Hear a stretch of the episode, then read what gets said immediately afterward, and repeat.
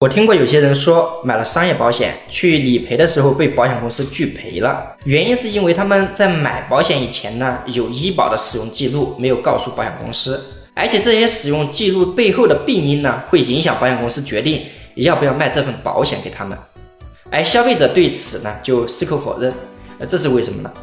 那原来是因为他们的理由是自己从来没有得过这种病。医保卡里面这种记录啊，是因为以前医保卡借给他人使用，然后留下的记录。医保卡外借他人使用，还可能导致自己的保险理赔受阻。那么我们应该怎么办呢？其实这也是要分情况的。如果是以下的两种情况，它不会影响我们买保险，也不会影响我们赔保险。第一个就是我们用自己个人账户里面的钱呢，在药店里面买日常用品或者是药品。第二个就是。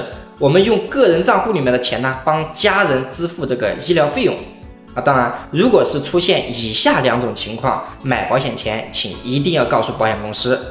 第一个就是别人呢曾经用我们的名义在医院门诊就诊；第二个就是别人曾经借用我们的名义呢在医院里面住院治疗。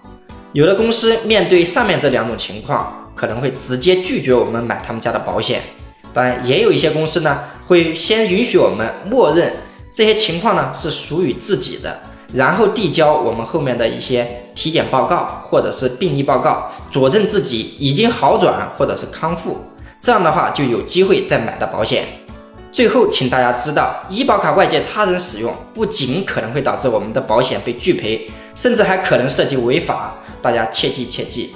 那这里是智勤说保险，让我们一起聊更真实的事，到更朴实的心，走更踏实的路。